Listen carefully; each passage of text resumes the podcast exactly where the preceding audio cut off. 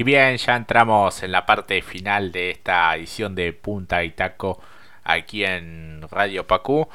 Comenzamos un poco con eh, el bloque internacional, la participación de Gabriel Rodrigo en lo que tiene que ver con eh, Moto 2, Mati.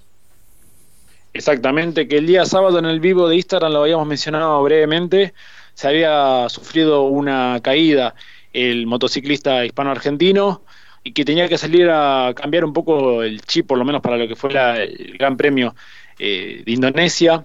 Bastante castigado el Gran Premio de Indonesia, ahora vamos a decir por qué, pero en lo que tiene que ver con Gabriel Rodrigo, había alargado puesto 24, terminó en puesto 22, mucho por mejorar, pero se lleva cosas positivas junto al equipo, así que bueno, a la espera del cómo lo veremos eh, junto al SAC Racing Team en lo que va a ser la tercera fecha aquí en Argentina, eh, en términos de Riondo, a la espera de un mejor resultado, porque bueno, como dijimos, pero también hay que entender que es, su segunda competencia ya en lo que es la segunda divisional de MotoGP, un circuito que fue muy castigado realmente, el de Indonesia, porque no estaba en las condiciones eventuales que se pide, me parece que mucho para rever por parte de la administración y también de la categoría, porque eh, llegó mal el circuito, esto, un breve lapso, ya hablamos del argentino, pero para hablar también de esto, eh, en las malas condiciones que estaba el piso, repavimentado muy poco, en, muy, en un lapso muy corto de tiempo.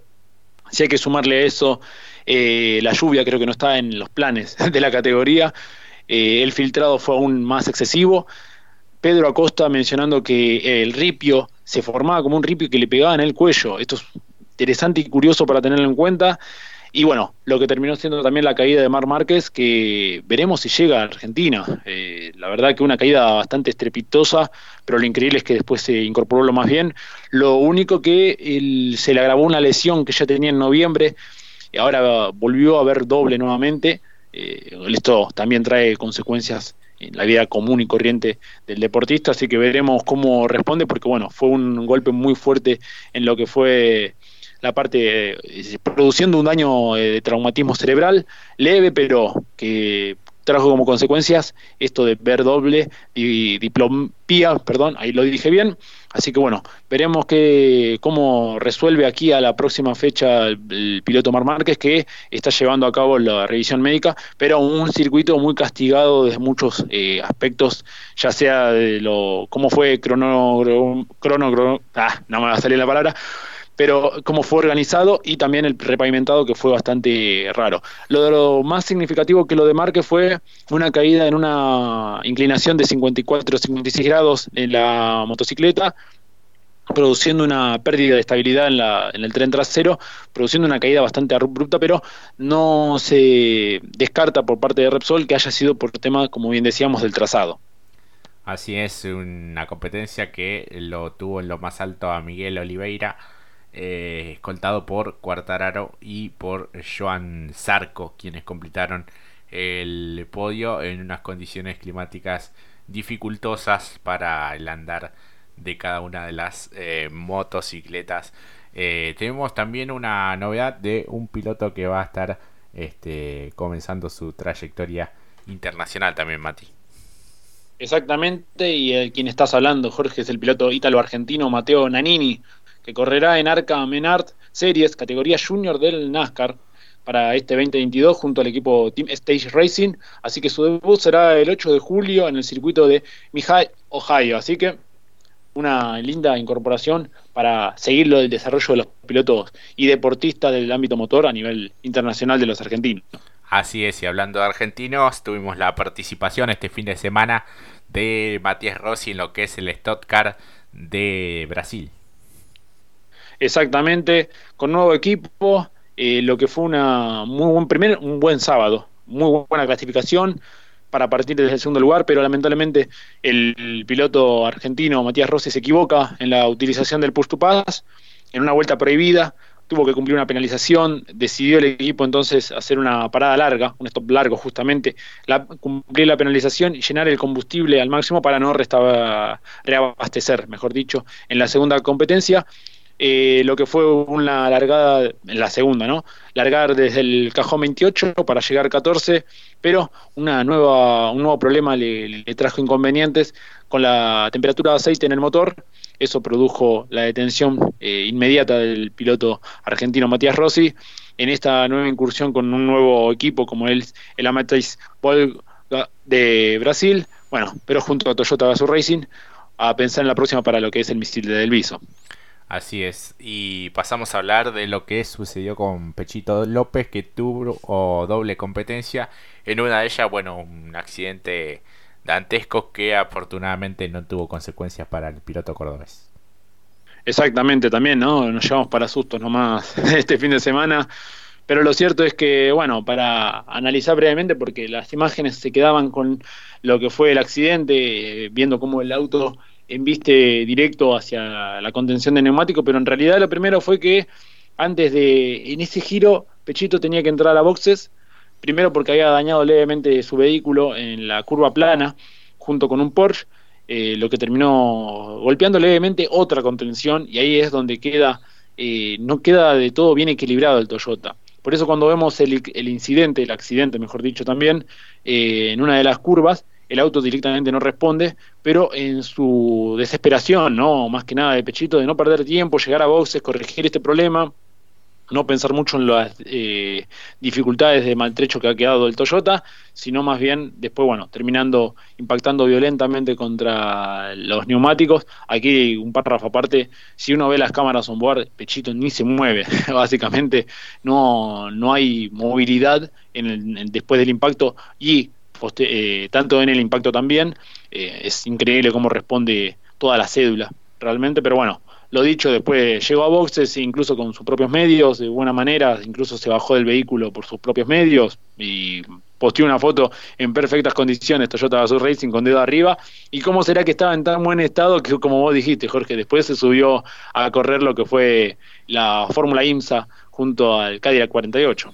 Así es, y pudo llegar al final de las 12 horas de Sebring con este Cadillac 48 del Ali Racing eh, junto a Kobayashi y a Rockefeller eh, finalizó sexto en estas 12 horas de competencia en esta segunda fecha de la temporada 2022 de INSA. Exactamente, y que incluso lo deja nos demuestra que esto el, deportista del ámbito motor es de otra más, de otra pasta, porque después de tal impacto uno diría, bueno, ¿te vas a subir? Pero, por supuesto, y encima hacía calor. Si vieron las historias que subía Pechito y también el equipo, hacía calor realmente, estaba bastante intratable el sector de Sebrín, pero de poco le importó, se subió, volvió a competir, eh, cerrando lo que es el capítulo de WEC, Queda ahora sin puntos el Toyota Hypercar número 7, pero bueno, recién empieza lo que es el calendario, a tener revancha para la próxima que será justamente en Bélgica, más adelante, eh, justamente, sí, un poquito más aproximado hacia adelante, pero lo que sí tiene que ver con el campeonato, que lo pone, volviendo a la WEC, André Negrao primero, junto a sus pares como Baxivier y Nicolás Lapierre, en el segundo puesto sus compañeros de equipos, eh, justamente Hartley y Irakawa y Boemi, con el Toyota número 8. Y después el tercer escalón, compuesto justamente por lo que, quien se sumó nuevamente a esta categoría, Oliver Pla, Dumas y Rian Brisco. Así que dejándolo en el último puesto en el escalón en la divisional Hypercar a Pechito, como bien dijiste también, Kobayashi Conway. Así que bueno, a tener revancha para la próxima en Bélgica en eh, eh, Spa, no, no, me va a salir bien, eh. eh Spa Francorchamps. Así es, un circuito clásico también para este tipo de competencias. Y en Sebring también estuvo Jacos, eh, el piloto de Ramos Mejía, quien estuvo a bordo de un Supra GT4, que es aquel que condujo Julián Santero en el verano. había clasificado séptimo en el marco de la Michelin Pilot Challenge en este circuito y bueno, después pudo en la competencia final arribar al podio junto a Nasri, quien este, también supo ser compañero del mendocino volador, así que bueno, una nueva experiencia para Jacos en el ámbito internacional. Y seguimos con ello y en esta vez pasamos a hablar de la Fórmula 3, un buen arranque prometedor lo de Franco Colapinto, quien después el día domingo pudo terminar en la quinta colocación. Exactamente, Jorge primero nos dejó bien sorprendidos el día sábado anotando la pole, perdón, el día viernes, mejor, mejor dicho porque el sábado fue la carrera sprint, el día viernes anotando la pole position, realmente no, nos, hizo madrugar para ver eso, realmente de muy buena manera. Eh, y lo dicho, el día viernes, el día sábado, mejor dicho, en lo que fue el Instagram Live que hablamos, eh, no fue de las mejores competencias quizás, porque eh, como fue con Grish invertida, tuvo un encontronazo, tuvo que entrar a boxes, cerró la parrilla, pero bueno, dando giros, eh, dando sus primeras vueltas en esto que es la Fórmula 3, pero dejando muy buenas sensaciones. Después el domingo largó en primera ubicación, no tuvo, no tuvo como para aguantar a Víctor Martins en los primeros giros, fue perdiendo terreno, quedó tercero, Después realizó una defensa que superó los límites de pista y bueno, al finalizar la competencia, si bien había terminado tercero, después fue reubicado, como bien dijiste Jorge, en el quinto puesto, pero no deja de ser una muy buena muy buen inicio de temporada para la ardilla voladora Franco Colapinto, eh, un buen presente realmente, hay que decirlo también, sabiendo que incluso el campeonato, este calendario es un poquito más corto, pero bueno, a tener paciencia y ver cómo lo puede resolver para la próxima fecha que será dentro de un mes a, ver qué puede resolver. Me parece que es un muy buen inicio, sabiendo que es, eh, ya lo habíamos demostrado en los test, que habíamos mencionado algo allá por febrero y marzo. Bueno, la verdad que lo dejó mucho mejor ubicado eh, y cambiando un poco lo que podía llegar a, pensar, pero bueno, lo cierto es que terminó teniendo una muy buena primera jornada de temporada en la Fórmula 3. Claro que sí, así que el crédito está más que abierto para el piloto oriundo de Pilar en estas primeras competencias dentro de la Fórmula 3 y pasamos a hablar de la reina porque la Fórmula 1 también tuvo un gran fin de semana que bueno se lo terminó llevando la competencia Leclerc y devolviéndole el triunfo justamente a la marca Ferrari después de muchísimo tiempo. Exactamente, parecía que podríamos decir, si titulamos este capítulo como Al fin volvió, no sabemos si estamos hablando de la Fórmula 1 que volvió nuevamente al ruedo o que al fin volvieron a los primeros puestos las Ferraris. ¿Cuánto hace que no arrancábamos hablando de Ferrari, no? Debe ser de Singapur 2019, allá con Vettel y Leclerc. Eh, después de un 2020 terrorífico, si se quiere, y con un muy buen augurio en un tercer puesto en lo que fue el 2021, pero la verdad, eh, uno si uno sabe cómo es Ferrari a lo largo de su historia, cuando no las cosas no se dan, son de cortar cabeza, pero acá se confió en este grupo de trabajo, se siguió, siguió Mateo Binotto, continuaron el desarrollo y la verdad que le cayó bien el cambio de reglamento, por lo menos en este primer inicio, es un primer comienzo, eh, un Leclerc muy, muy, muy centrado, que incluso se dio tiempo y lujo para jugar un poco en el campeón realmente, porque lo dijo después termina la, eh, la competencia, eh, jugó un poco con, con Max y la verdad que lo hizo de buena manera. No sé, a vos, Jorge, ¿qué te pareció la competencia? A mí realmente me encantó, porque nos quedábamos con esa sensación de, bueno, ¿qué fue el test? O los test eh, veranieros, en realidad de otro clima, pero para nosotros fueron veranieros, pero realmente dejando todo muy en claro y cumpliendo con una premisa que sí había dicho Mercedes. Si la competencia es ahora dentro de unos días en Bahrein, esto lo decía a principio de, marzo, eh, la carrera se la lleva Ferrari nos tomamos todos a risa y terminan teniendo razón. Claro, sí, sí, sí, sin duda que esos análisis previos eh, fueron muy, pero muy acertados. Y vos calculá que ni siquiera teníamos programa cuando este, Ferrari había ganado por última vez.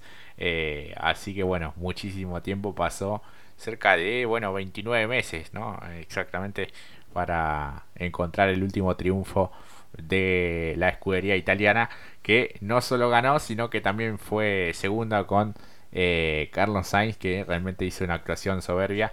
Eh, bueno ganando ya ese segundo lugar en las últimas eh, vueltas.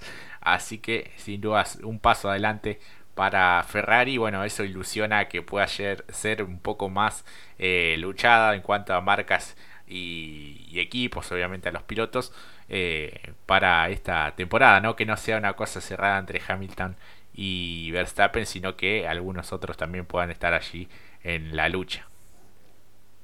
No, exactamente. Además, eh, hay que decirlo de que Liberty Media compró y se adueñó, mejor dicho, de la Fórmula 1, eh, cumplían con este con esta premisa otro tipo de espectáculo y la verdad que por lo que se vio en la primera competencia lo consiguieron, por lo menos en la primera competencia, porque eh, si uno ve que Haas terminó en el quinto puesto y quién fue el piloto de Haas que terminó en el quinto puesto, uno la verdad que es para sorpresa, realmente, apostaron de buena manera.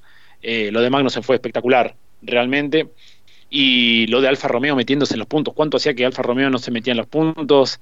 Bueno, Alpine continúa de la misma manera, pero eh, la verdad que es esto. Y si uno se pone a pensar, eh, el deporte motor tiene esto que es lo que tanto nos gusta, que sea tan impredecible, porque a, veces decimos con Jorge, es tan meticuloso, se define por detalles y a veces tenés esto, que quizás en una competencia tenés a uno que es el candidato, eh, al, que anduvo bien y después tenés la carrera y termina sucediendo por distintos factores, terminan pasando un gran espectáculo. Y acá pasó, porque en un momento Max Verstappen no tenía el vehículo, me parece a mí, que no lo tenía para darle casa a, a, Leclerc, pero de todas maneras, exactamente, de todas maneras, igualmente después, eh, ¿cómo sirvió el factor undercut? Esto va a ser muy importante, lo quería mencionar también, porque parecía que a diferencia de lo que fue el 2021, si vos no estabas a un segundo, un segundo y medio, y lo perdías de, lanza, al que iba delante tuyo, al piloto por el aire sucio. Y acá Leclerc, cuando tenía una diferencia de 3-4 segundos, entra justamente Max y antes, cuando sale justamente Leclerc, ya lo tenía ahí.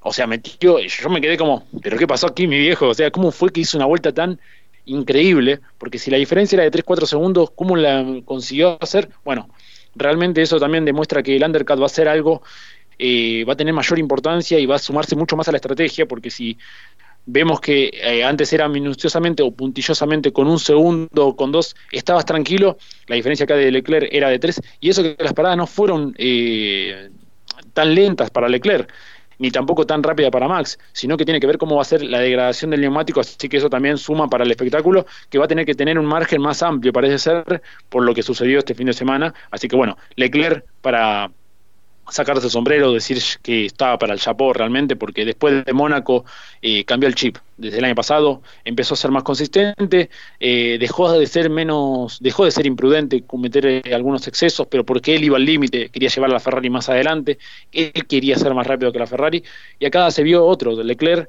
donde incluso se permitió divertirse, como dijimos antes, con Max Verstappen, porque no tenía el motor, porque en lo que habíamos visto en los entrenamientos previos y en clasificación, eh, la velocidad punta del Honda sí era buena, pero tampoco tan extravagante para alcanzar los niveles que sí alcanzaba justamente Ferrari, que eh, Leclerc le sacaba seis décimas justamente a Checo Pérez, así que bueno, justamente eso.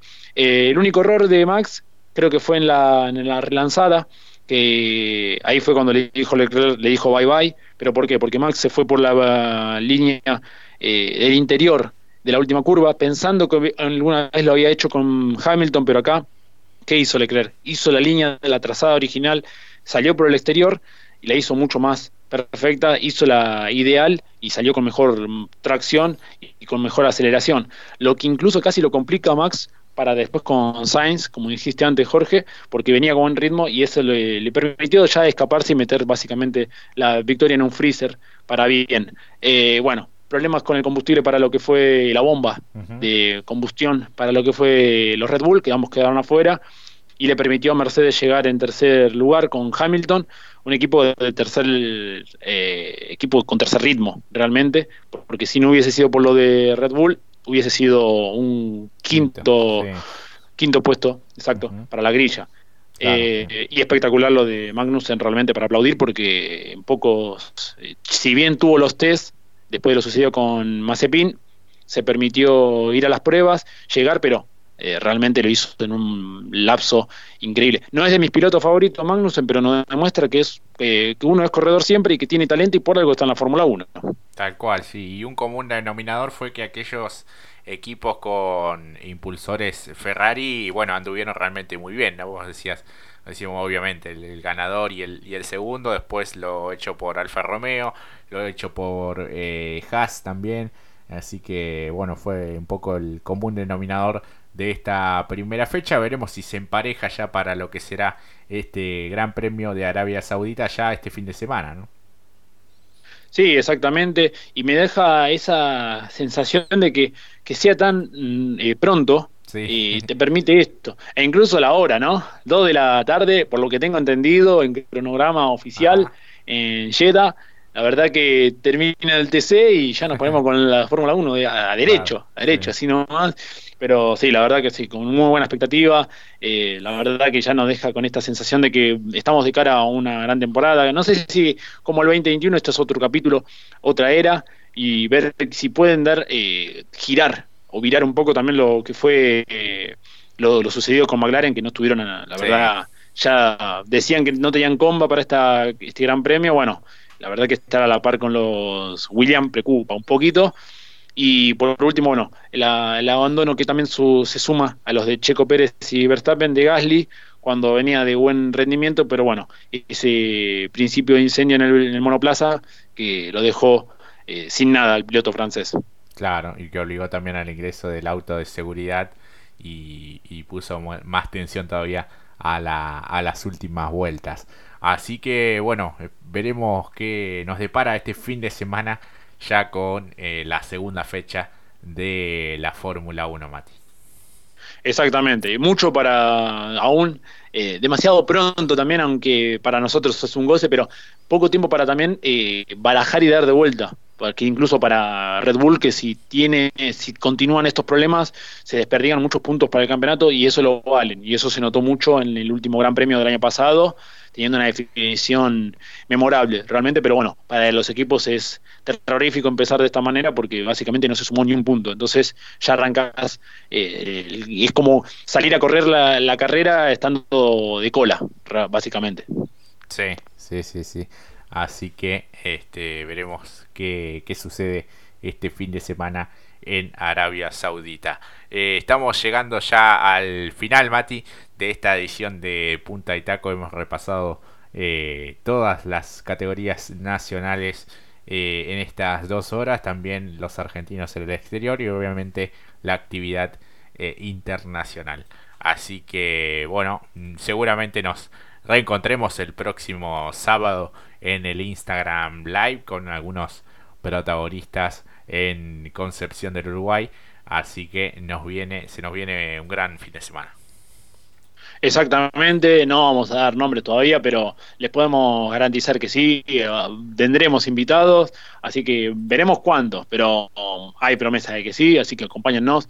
Agradecerle también a los pilotos que pasaron por aquí el día de hoy, eh, en especial a Franco Gatini, eh, porque, y también, bueno, hay que decirlo, a Kirsten también, ambos que tuvieron la amabilidad, incluso teniendo la hora que nos contaban que están a full con los trabajos, bueno, otro cortándose el pelo, pero ya eh, un poco, la verdad que nos regalaron unos minutos, la verdad que más que agradecido, y bueno, eh, darles la invitación para el sábado, como bien dijo Jorge, eh, tendremos una jornada espectacular. Además, mañana yo tengo entendido que es feriado, no sé si alguno trabaja, pero eh, descanso viernes y ya nos metemos a full con el chip de deporte motor para el fin de semana.